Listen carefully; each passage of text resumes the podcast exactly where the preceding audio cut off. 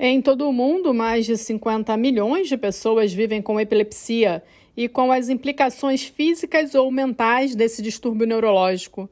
Todos os anos, 125 mil perdem a vida para a epilepsia ou causas relacionadas a ela. Aproximadamente metade de todas as pessoas com epilepsia também tem outras condições de saúde física ou mental. Globalmente, as pessoas que vivem com epilepsia continuam sendo alvos de estigma, discriminação e violações de direitos humanos.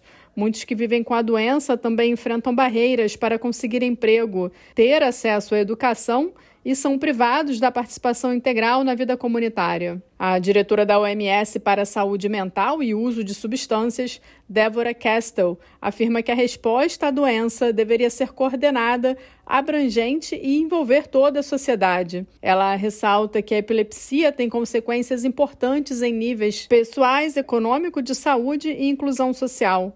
A OMS alerta sobre a falta do tratamento necessário a muitas pessoas em todo o mundo. Elas precisam de medicamento para controlar as convulsões. Da ONU News em Nova York, Ana Paula Loureiro.